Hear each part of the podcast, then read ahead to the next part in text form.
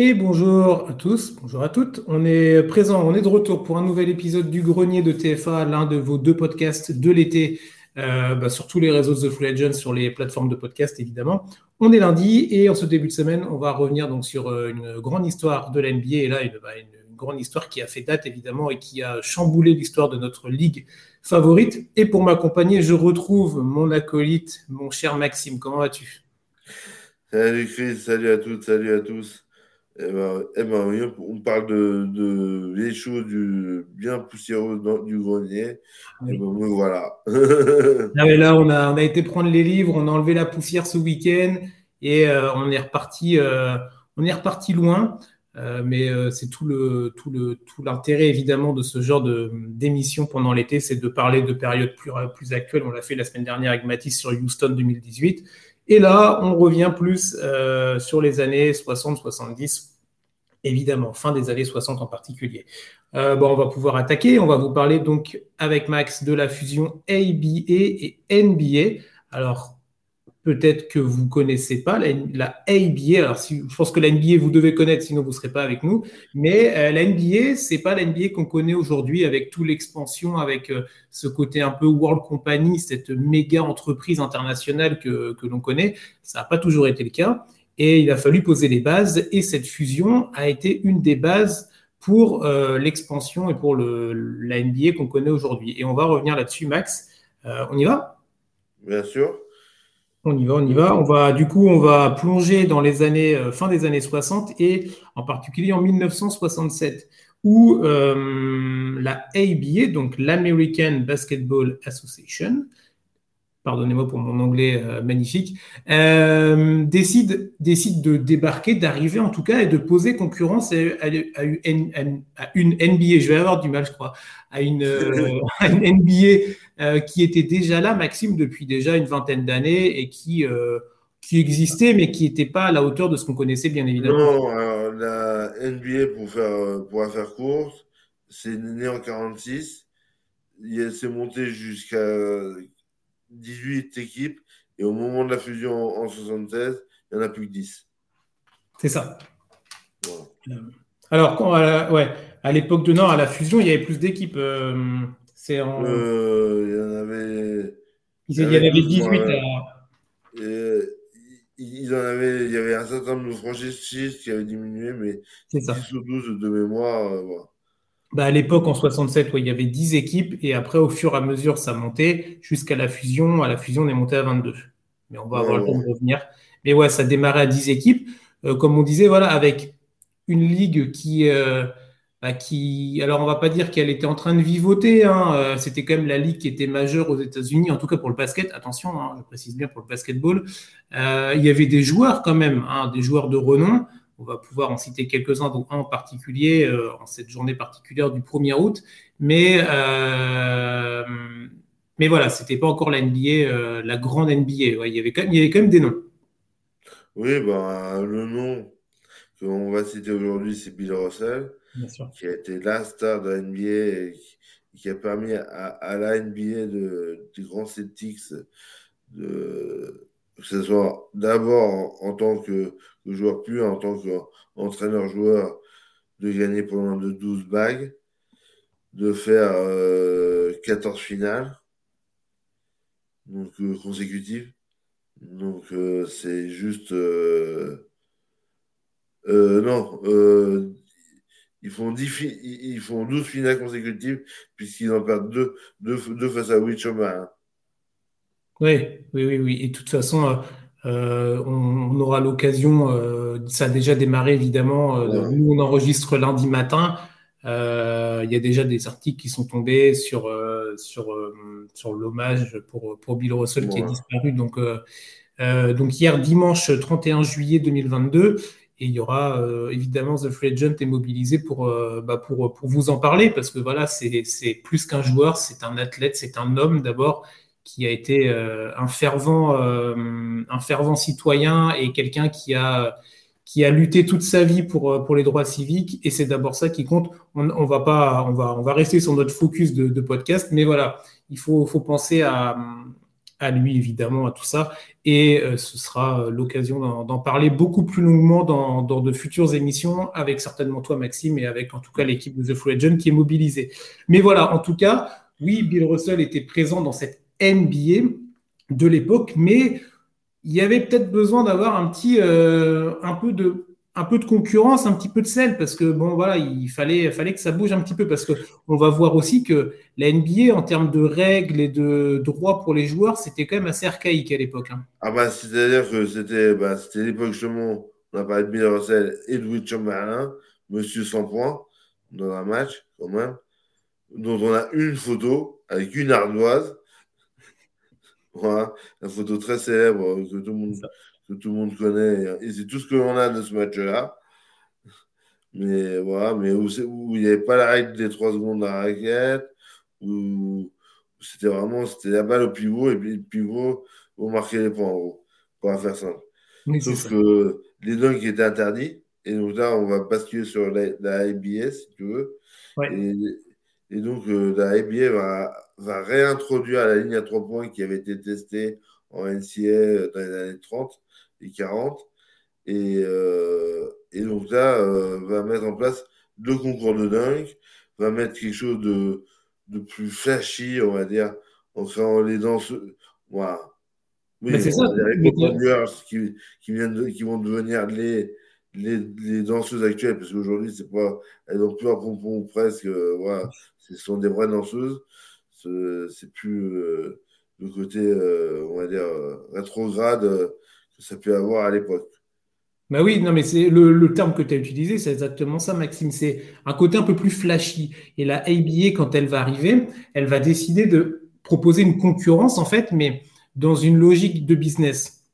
C'est une ligue d'investisseurs, c'est deux, euh, deux, deux, businessmen qui s'appellent Dennis Murphy et Gary Davidson, sont deux, voilà, deux businessmen américains quelconques, et qui euh, vont se dire, bah, il y a peut-être une opportunité, parce que oui, alors la NBA, euh, c'est elle qui domine sur le territoire américain, mais il y a quand même beaucoup de villes, parce que comme on disait, il n'y avait que 10 équipes, donc il dit que 10 équipes dit 10 franchises, et ça veut donc dire, aujourd'hui, on connaît une NBA à 30 franchises, donc ça veut dire que en termes d'occupation du territoire, en termes de franchise, il y avait quand même de l'espace. Il y a beaucoup de villes qui n'avaient pas leur franchise de basket, alors qu'il y avait d'autres sports évidemment, mais qui n'avaient pas cette, euh, cette, euh, cette fibre basketball. Et ces deux, ces deux créateurs-là sont arrivés et ont proposé à d'autres investisseurs qui venaient de milieux divers et variés de leur dire, bon alors moi ce qu'on vous propose les garçons, les gars et les filles, mais à l'époque, c'était quand même majoritairement des gars.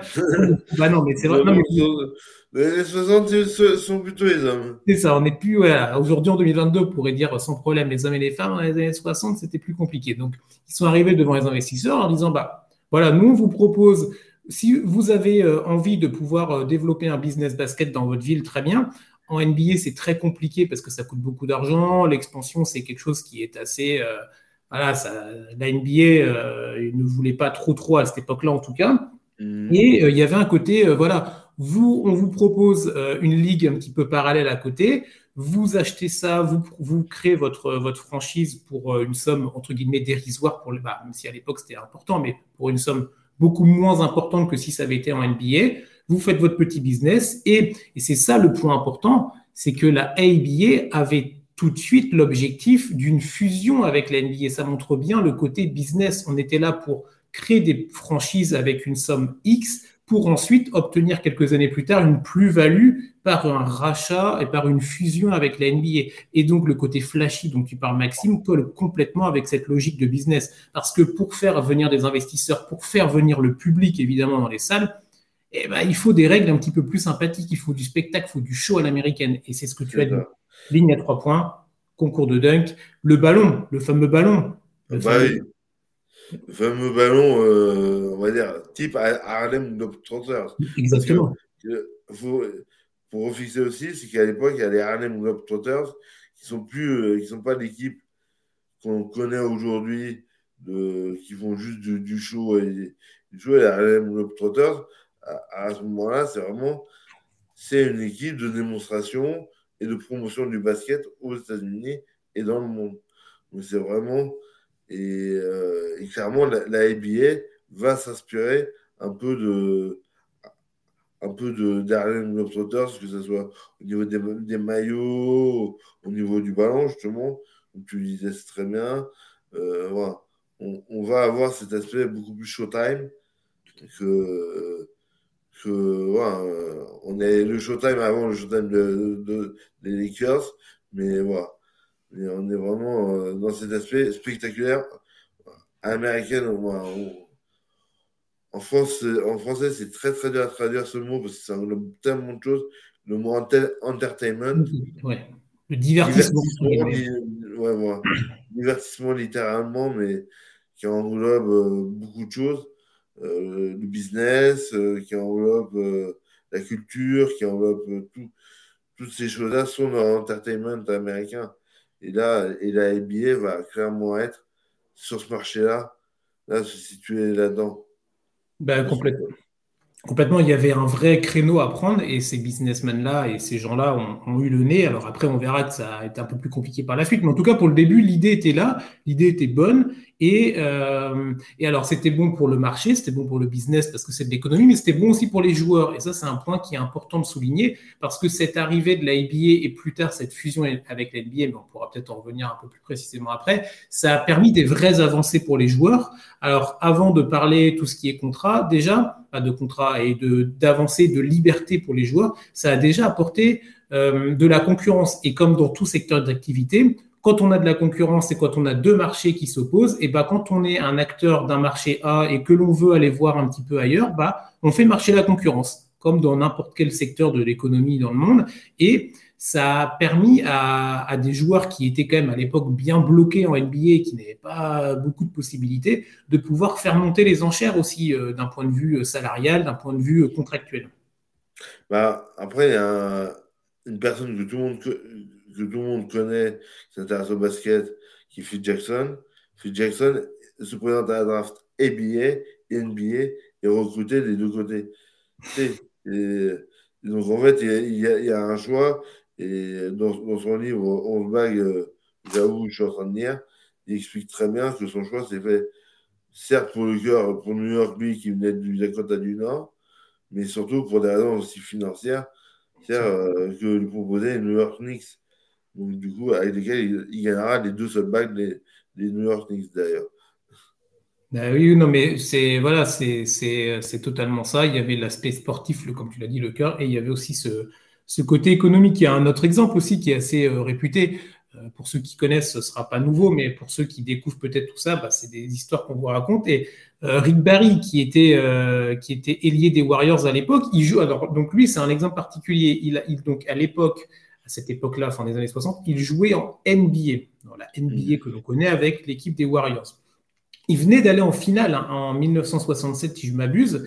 Euh, c'était sa seconde saison professionnelle. Il, malheureux, malheureux finaliste, mais bon, bah, il en faut, c'est l'histoire.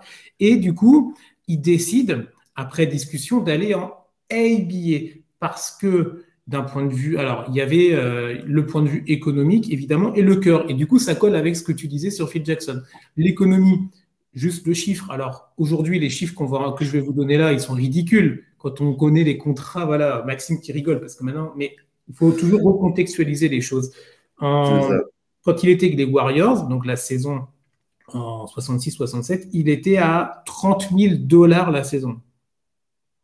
C'est ce que touche un joueur maintenant en une heure. Mais euh,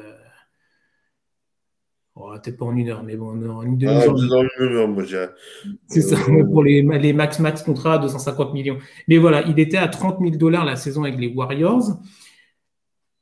La ABA lui a proposé 500 000 dollars sur trois ans. Donc, tout de suite, bah, le, le, volume d'argent est beaucoup plus important. On lui a proposé dans le contrat, moi ça, ça m'a fait rire quand je l'ai relu pour travailler le truc. Donc, les 500 000 dollars.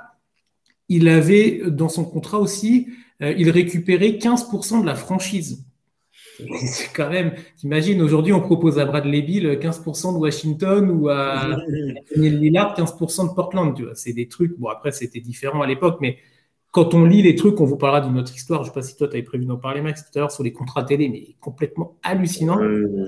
Je, je pense qu'on a la même, la même histoire. Donc voilà. Donc il y avait un côté économie important et il y avait aussi, il avait l'opportunité de jouer avec, euh, avec son, son beau-père qui était coach, si je ne m'abuse. Donc il a fait le choix de quitter la NBA pour aller en ABA parce que, eh ben, parce que la ABA payait plus. Et il faut aussi se dire qu'à l'époque, quand on était basketteur professionnel, c'était pas comme aujourd'hui, on pouvait euh, vivre. Euh, pour des générations et des générations avec un contrat, euh, un contrat d'aujourd'hui, euh, il y avait des joueurs qui, ne, qui pratiquaient une, une activité, un, un, métier civil à côté. Oui, et puis en plus, euh, des déplacements, bah, c'était en car, c'était pas en avion. Et ça, ça, ça a été, c'est-à-dire, c'était des très, très longs déplacements à l'échelle des États-Unis. Bien sûr. Et, et puis, donc, voilà, donc c'était c'est pour, pour quand, on dit pour recontextualiser, on est dans les années 60, on est dans, à l'époque Kennedy, donc euh, on est, euh, on est, on veut du flashy, on veut du Johnson en l'occurrence euh, et Nixon, on veut, on veut, quelque chose de nouveau, de plus frais. C'est pour ça que la, la, la IBA, c'est un modèle de business qui est vraiment basé là-dessus. Et puis pour, au niveau des droits télé, bah, c'est là où ça a pêché. Tout à fait.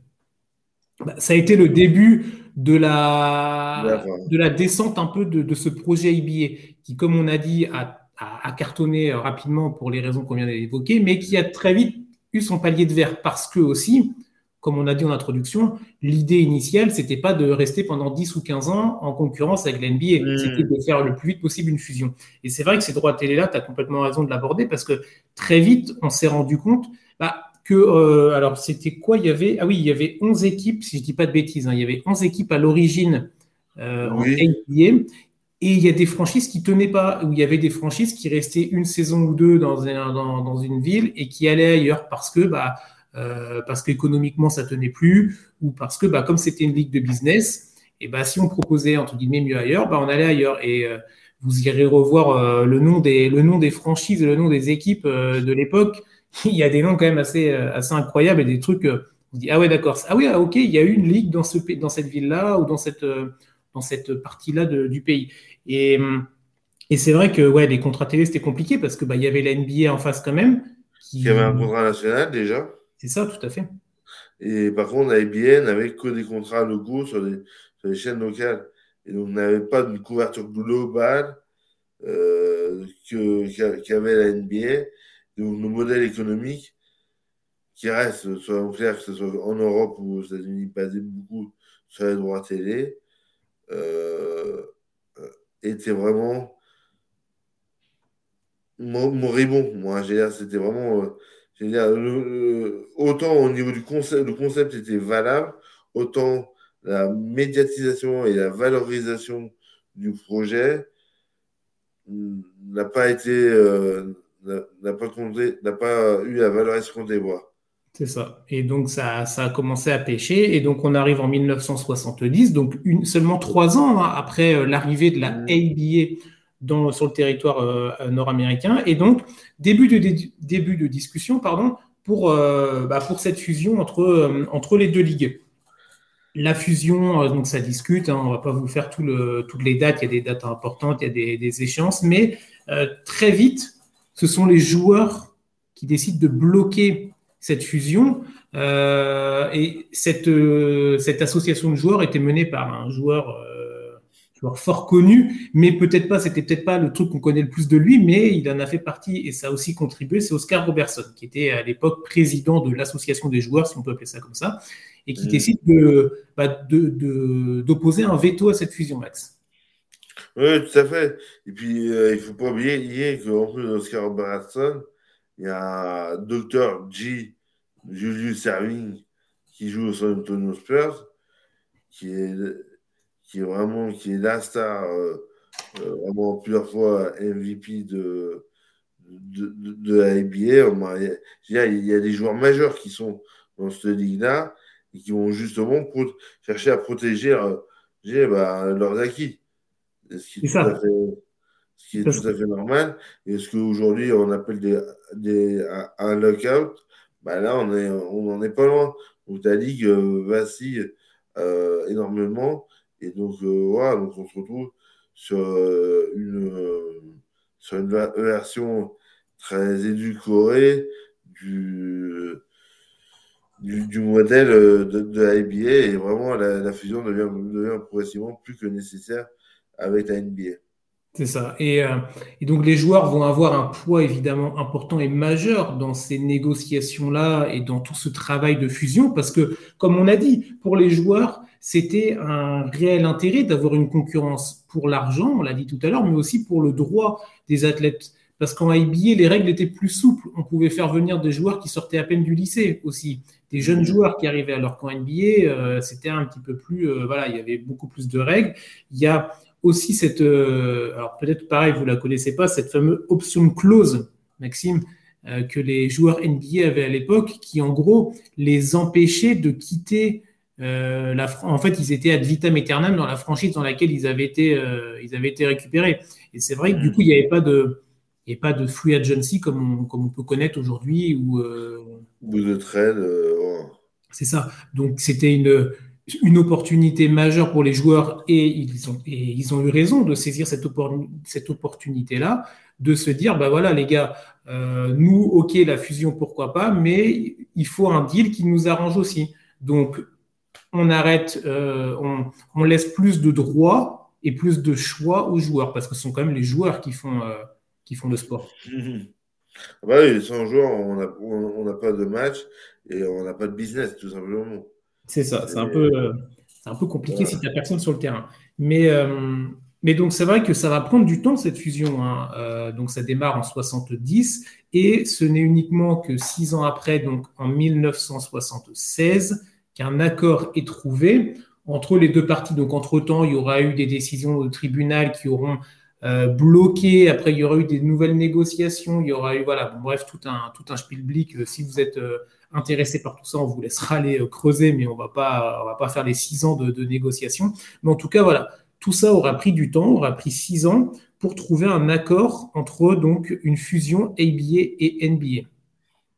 Oui, et puis à ce moment-là, bah, dans la négociation, il va y avoir des équipes qui vont disparaître et quatre qui vont survivre qui existent d'ailleurs toujours, toujours au même endroit, les San Antonio Spurs, les Indiana Pacers, les Minnesota Timberwolves, et ce qui était alors. Vas-y, dis la dernière parce qu'il n'y avait pas les Wolves, euh, Max. Dans le, il n'y avait, pas les Wolves? Non. Pacers. Ah oui, Nuggets. Nuggets. Denver Nuggets. Et New York, New York Nets qui deviendront New Jersey Nets au moment de la fusion. Voilà, Tout à fait. Merci de m'avoir rattrapé. C'est vrai que les Wolves n'étaient pas en NBA à l'époque, c'était Nuggets. Et, ça, et finalement, on voit la viabilité du système, puisque c'est des équipes qui, 40, 50 ans après, existent toujours. Bien sûr, et qui, ont, et qui font partie de l'histoire de la Ligue. On va pas vous Ah oui, tout à fait. Euh, voilà. L'histoire, voilà, c'est. Euh, il y a même les Nets, c'est des finales de la NBA. Euh, les Nuggets, c'est une équipe qui, marque. Euh, Indiana, c'est la terre euh, d'invention du basket, donc c'est la terre du basket par excellence euh, aux États-Unis. Donc voilà. Donc c'est ça, comme tu l'as dit, il y a quatre équipes qui vont rentrer, qui vont intégrer la NBA après négociation encore une fois. Deux équipes vont être laissées de côté et j'en parle pour pouvoir ensuite discuter de cette fameuse histoire de, d'argent, là, une histoire incroyable, on va, vous la, on va vous la conter si vous ne la connaissez pas. Donc il y a deux équipes qui sont laissées de côté. Il y a les Kentucky Colonels et les Saint-Louis Spirits, pour des raisons diverses et variées à chaque fois. Peu importe. La NBA leur propose en compensation une certaine somme d'argent pour, bon, en gros, les gars, c'est voilà, on, vous donne cette, on vous, on vous, on vous signe ce chèque, mais comme ça, hop, vous n'intégrez pas, vous terminez votre histoire, euh, vous mettez la clé sous la porte et c'est terminé. À l'époque, c'était un chèque de 3,3 euh, millions de dollars, donc ce qui est une somme conséquente à l'époque. Il faut toujours euh, se rappeler.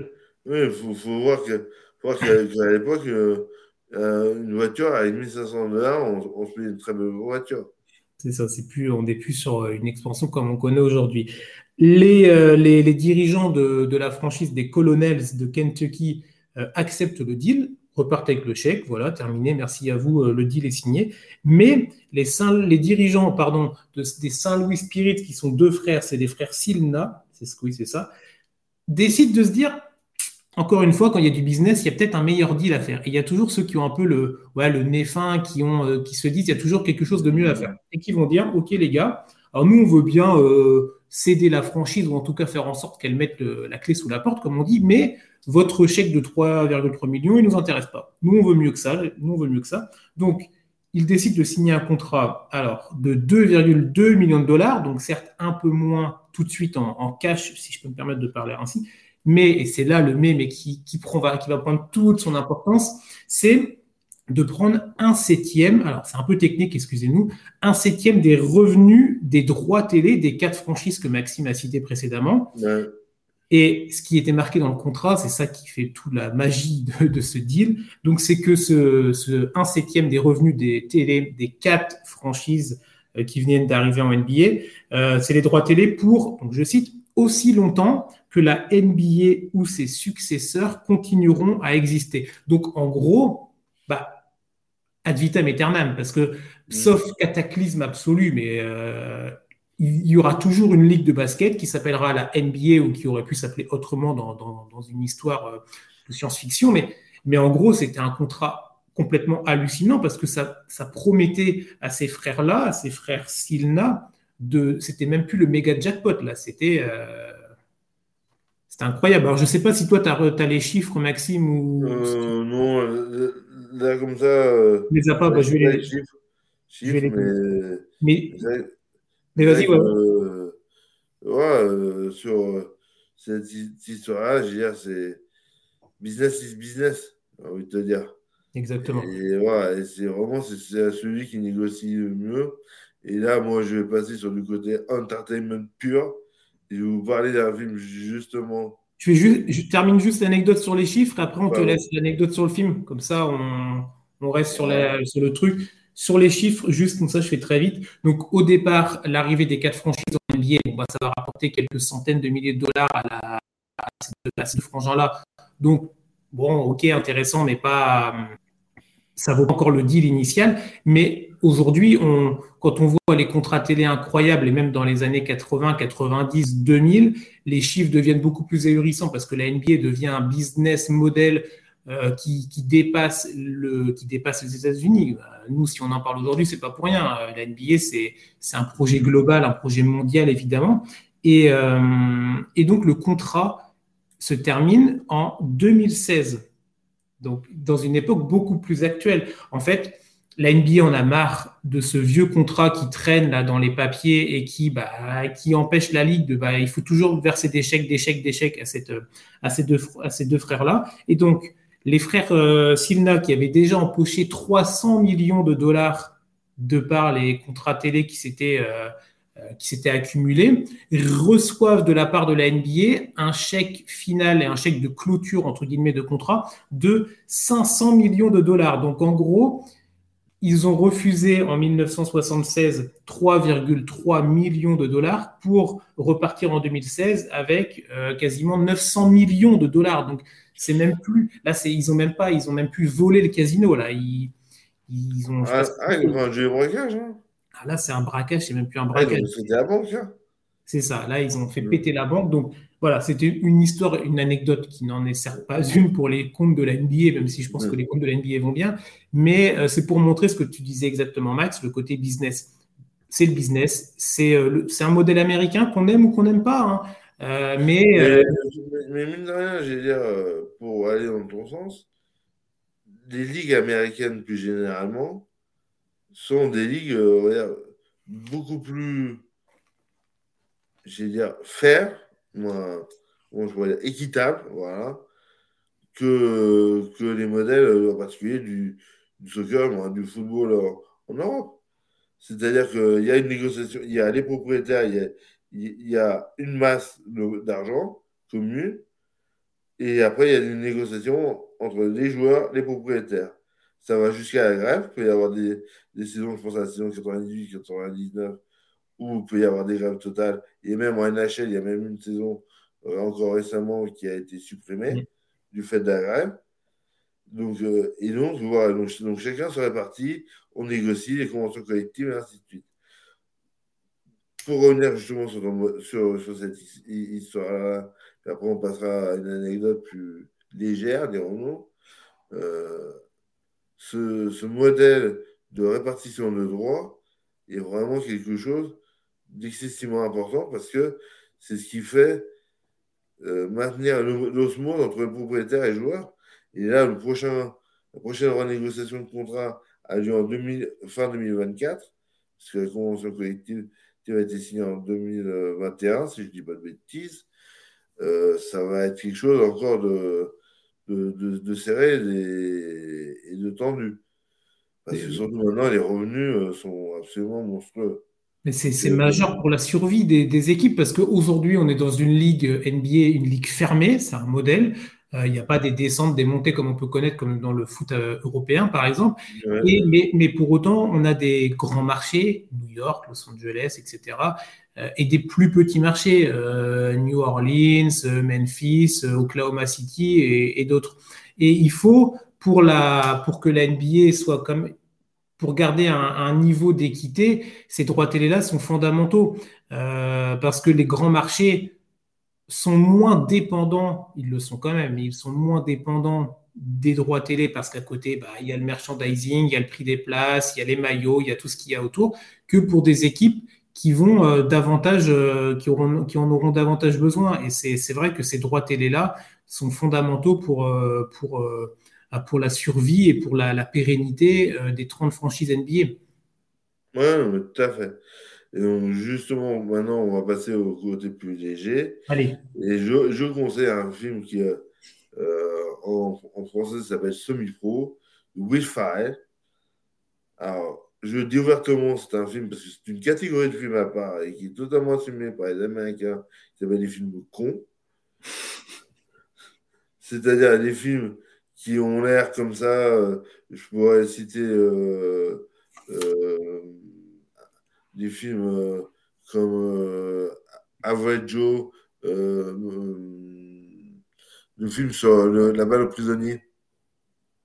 Ah oui, ouais, j'ai pas les titres. Moi, sur les films, je suis pas le plus calé, là, Max. Mais bon, mais pour moi, c'est des films comme ça qui racontent des, vraies histoires. Et donc là, c'est une, équipe fictive à Flint, où ville ouvrière, ville pourrie, on va dire ça comme ça, ça sur lequel il y a eu des films tellement la, ville a été en faillite euh, euh, là il y a quelques années et où Will Farrell est propriétaire, entraîneur, joueur et, ça part dans tous les sens et il, refuse et il doit avoir un match à 20 000 places pour pouvoir rentrer en NBA parce que justement les négociations sont, sont entrées entre la NBA et la ABA. Les, propriétaires sont prêts à lâcher et les non. Donc ça, pour tout ça, c'est la partie histoire vraie. Et lui, par contre, il y a tout l'aspect entertainment, mais développé à l'absurde, vraiment un humour le plus, de, plus bas étage que les Américains peuvent faire. Mais par contre, il y a toujours derrière cette vérité-là sur euh, la Ligue euh, ABA et sur la Ligue et sa fusion avec la NBA. Et c'est des films à, double sens qu'il faut, qu'il faut regarder parce que c'est vraiment ça. C'est euh, c'est vraiment. Euh, ça peut être une façon de, de, découvrir aussi différemment euh, un, volet, un aspect de, l'histoire du basket mm. quand on est fan de ça. Et, et c'est une autre façon de le faire. Donc, certes plus divertissante et euh, sur laquelle il faut avoir une double lecture, comme tu l'as, comme tu l'as très bien dit, mais, euh, mais qui est complètement possible. Donc c'est semi-pro, hein, c'est ça le nom du, du titre? Semi-pro de Will Farrell. Bah voilà. Donc, euh, et avec Will Farrell et, toute la bande, voilà, il y a, on, on, va retrouver un Woody Harrelson qui est terrible dedans, donc voilà, donc c'est vraiment des joueurs des acteurs qui sont vraiment euh, à contre-emploi totalement. Bon, bah, ça peut être une recommandation qu'on vous fait. Voilà. Euh, si vous avez euh, l'occasion de pouvoir peut-être le trouver sur une plateforme. il, est facilement, il est facilement trouvable sur, sur, sur la plateforme de streaming ou, sur, ou, un DVD Moi, moi, je sais que j'ai un DVD, j'ai trouvé super, super facilement. Donc, ça, bah, ça bah. je, peux vous le dire. Donc n'hésitez pas si vous voulez euh, vous faire un petit film divertissant, tout ça, et qui parle basket, ça peut être l'occasion. Donc semi-pro. La petite reco en plus, voilà, c'est le petit cadeau qu'on vous rajoute en plus du podcast. C'est cadeau, c'est Maxime qui vous offre ça. ça fait plaisir. Mais voilà, donc on va, pour conclure sur cette, euh, cette fusion parce qu'il faut quand même euh, conclure aussi. Donc on arrive avec la fusion à donc avant la fusion, la NBA est montée, donc on était parti à 10 équipes. Juste avant la fusion, donc année 75-76, la NBA est à 18 franchises. Et avec l'arrivée des quatre équipes que Max a donné tout à l'heure, on est à 22. Donc la NBA démarre donc, bah démarre, non, elle continue, mais en tout cas, euh, la fin de la ABA se siffle en 1976 et donc la NBA reprend le monopole, on va dire ça comme ça parce que c'est le cas, hein, euh, avec donc 22, avec 22 franchises, c'est ça, et euh, l'expansion qu'on va connaître au fur et à mesure pour monter jusqu'à nos 30 équipes que l'on connaît actuellement, avec peut-être, c'est toujours dans les papiers, c'est le vieux serpent, le vieux loup de mer d'une possible extension à 31, 32 équipes, ça parle de Vegas, ça parle de Seattle, ça parle de ce genre de, de choses-là, mais je pense que c'est pas pour tout de suite, Max. Ah, suis plus, du, plus dubitatif que toi là-dessus. Ok, ok. Tu vois ça sur un. Tu vois, on, décale un peu. Moi, je vois ça dans les 2-3 ans à venir. Ah oui Ah ouais, moi, j'y crois pas du tout, mais, euh, mais très bien. Bah, Seattle, à la salle, déjà. De quoi? Seattle à la salle, la salle du Kraken. Ah, Seattle à et, et, et Las Vegas, pareil, avec la salle des Golden Knights. Donc, euh, c'est deux villes qui ont déjà les salles, celles pour. Oui, et oui, bah oui, oui. Et, on en revient toujours à la même chose. La NBA, c'est du sport, mais c'est du business, c'est du marché. Et Las Vegas, c'est un marché incroyable. Il y a du hockey sur glace à Las Vegas. On n'est quand même pas historiquement sur une, sur une terre de, de, hockey. Hein. Je pense que nous, on n'est pas, euh, on n'est pas calés, nous deux, sur le hockey.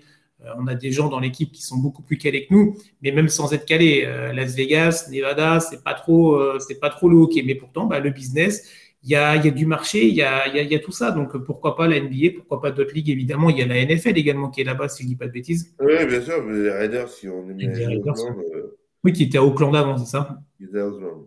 Qui Auckland. Donc voilà, et donc ça, ça va continuer à bouger, mais en tout cas, ce qui est sûr, c'est que ce pan-là qu'on vous a, qu'on vous a raconté avec Maxime aujourd'hui est quelque chose d'important et qui a, euh, et qui a euh, en quelque sorte permis de, faire l'NBA que l'on connaît actuellement pour, euh, bah, pour cette expansion de marché évidemment, pour les avancées pour les joueurs qu'on a cités également, pour euh, le business model, pour les droits télé, pour plein de choses, euh, pour les règles qui ont évolué, la ligne à trois points. Quand on voit aujourd'hui l'importance qu'elle a, il faut se dire qu'il y a 40 ans, même plus de ça, quasiment 50 ans de ça, bah, c'était même pas envisageable en fait. Donc il faut faut se dire que les choses évoluent dans le bon sens ou dans le mauvais sens, mais qu'elles évoluent, qu'il faut faire avec et que, euh, et que ça passe par des grands chapitres. Et ce chapitre-là en est un majeur, évidemment.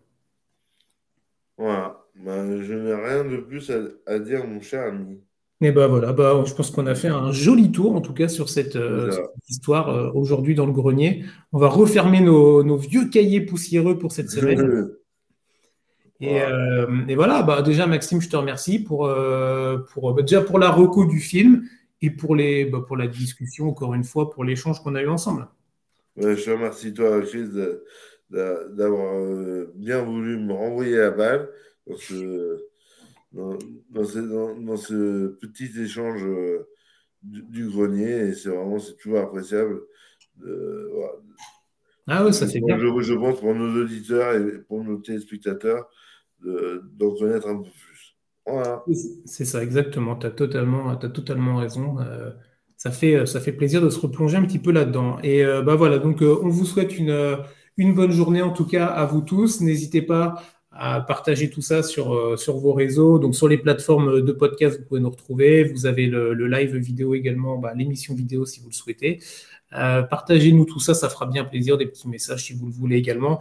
On restez connectés bien évidemment sur les réseaux de The Free Agent. Hein. On va, nous, on va revenir la semaine prochaine euh, pour un nouveau grenier. On a le top 75 également avec l'ami Sam un petit peu plus tard dans la semaine où on, continue notre petite liste des, meilleurs joueurs all-time selon la NBA. Donc on a encore pas mal de choses à dire.